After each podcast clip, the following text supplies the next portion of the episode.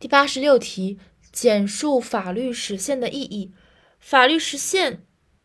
的意义分为三个层面来背吧。首先，法律实现有着重要意义。第一点，法作为一种通过规定人们的权利义务关系来调整人们行为或社会关系的规范，只有将抽象的行为模式转化成人们现实的权利义务关系，才能发挥其应有的功能，就是从抽象到现实。但是强调转折，第二第二层含义。但是法律实施并不必然意味着法的要求的实现，在法律实施过程中，可能有各种因素阻碍着法的功能的发挥，因而不能产生立法者希望达到的效果。第三，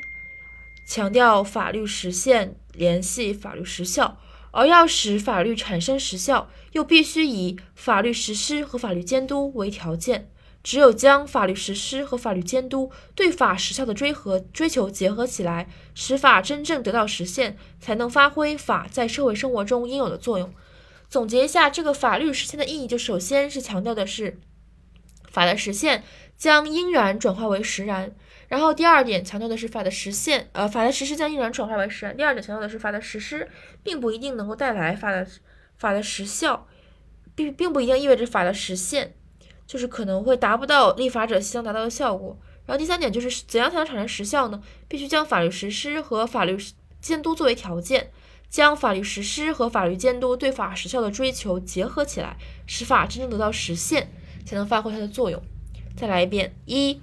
法作为一种通过规定人们的权利义务关系来调整人们行为或社会关系的社会规范，法是什么？只有将抽象的行为模式转化为人们现实的权利义务关系，一个转化从应然到实然，才能发挥其应有的功能，发挥功能。第二层，法的实施是不足的，但法的实施并不必然意味着法的要求的实现，在法律实施过程中，可能有各种因素阻碍着法的功能的发挥。因而不能产生立法者希望达到的效果，就是会阻碍功能发挥，不能达到效果。第三点，而要使法律产生实效，又必须以法律实施和法律监督为条件。只有将法律实施和法律监督对法的实效的追求结合起来，使法真正得到实现，才能发挥法在社会生活中应有的作用。就是要在要要要在法律监督和法律法律实。施的前提条件下，将他们对法的实效的追求结合起来，使法真正得到实现，发挥应有的作用。